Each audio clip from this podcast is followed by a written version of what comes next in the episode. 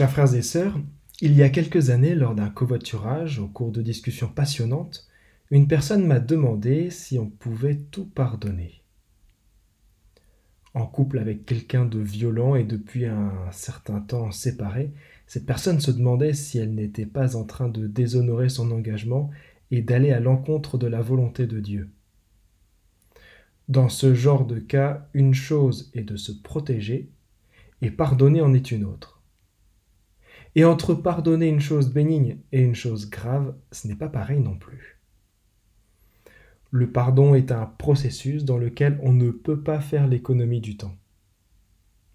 Pour un pardon sincère, un pardon réparateur, c'est parfois même souhaitable de prendre son temps.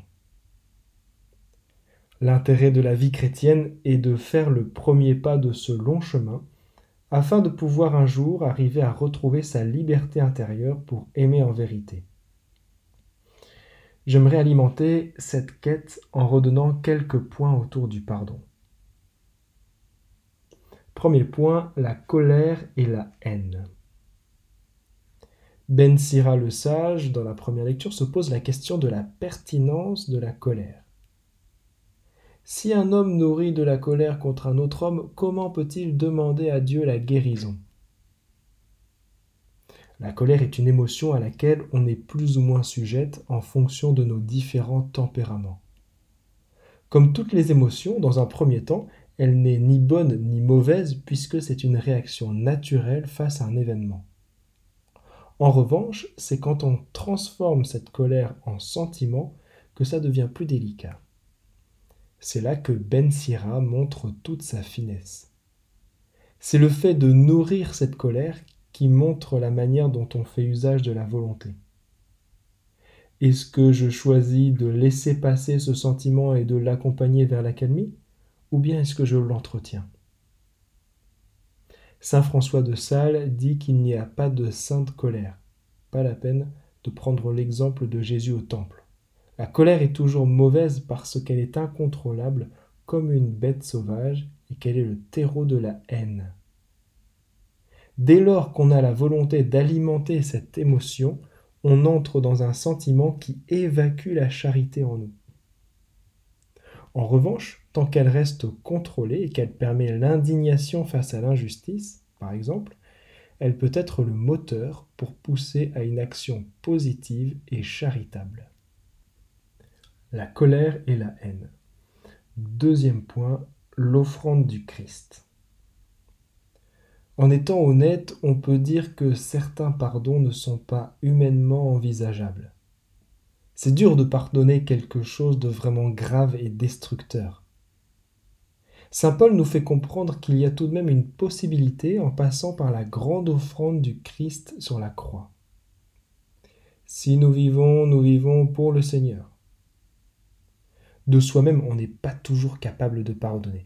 Mais en s'associant à la passion du Christ, on accède assurément à sa résurrection. Très concrètement, c'est quelque chose qui peut s'offrir pendant la messe, parce que justement, au cours de la messe, nos intentions sont déposées sur l'autel où Jésus s'offre lui-même en sacrifice pour le pardon et pour la paix.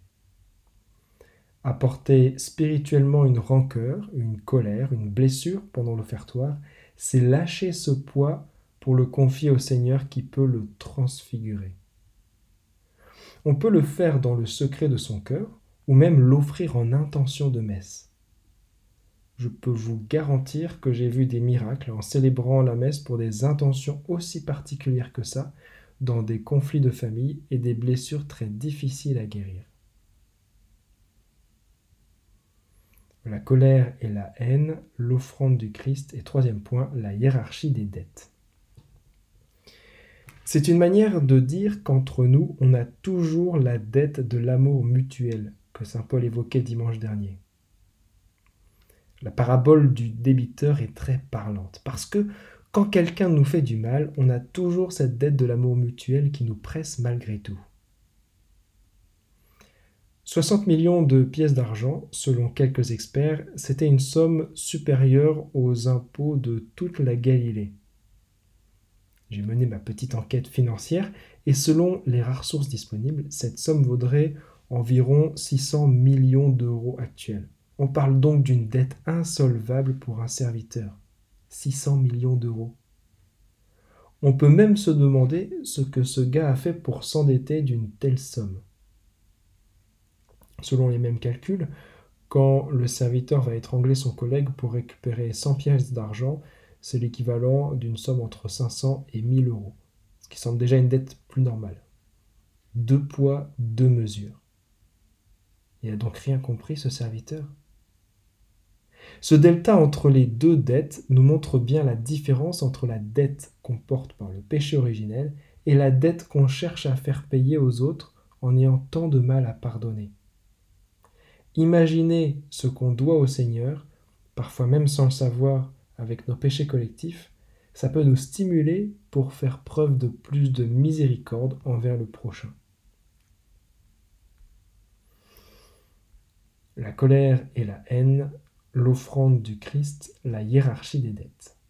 Conclusion. Pour demander le pardon, ça vient du cœur. Il faut avoir une vraie contrition. C'est le pape François qui raconte une de ses confessions, justement. La personne lui dit J'ai fait un gros péché, mais je le regrette même pas. Alors le pape de lui répondre Si vous le regrettez pas, je ne peux pas vous donner l'absolution. Pour qu'un péché soit pardonné, il faut le regretter. Ah oui, mais ça, j'y arrive pas. Ah bah alors, est-ce que vous regrettez de ne pas regretter Ah bah oui, ça, je regrette bien de ne pas arriver à regretter. Bon, bah, vous avez une vraie contrition, je vous donne l'absolution. La contrition est nécessaire. Et même plus que ça, c'est la miséricorde qui est essentielle. L'enseignement des Écritures ce dimanche nous montre à quel point un cœur qui n'est plus capable de miséricorde est déjà mort. Quand bien même le pardon est difficile, il reste un chemin essentiel pour guérir, pour retrouver la vie et la charité. À nous de le méditer dans la prière du Notre Père qu'on est invité à dire chaque jour. Amen.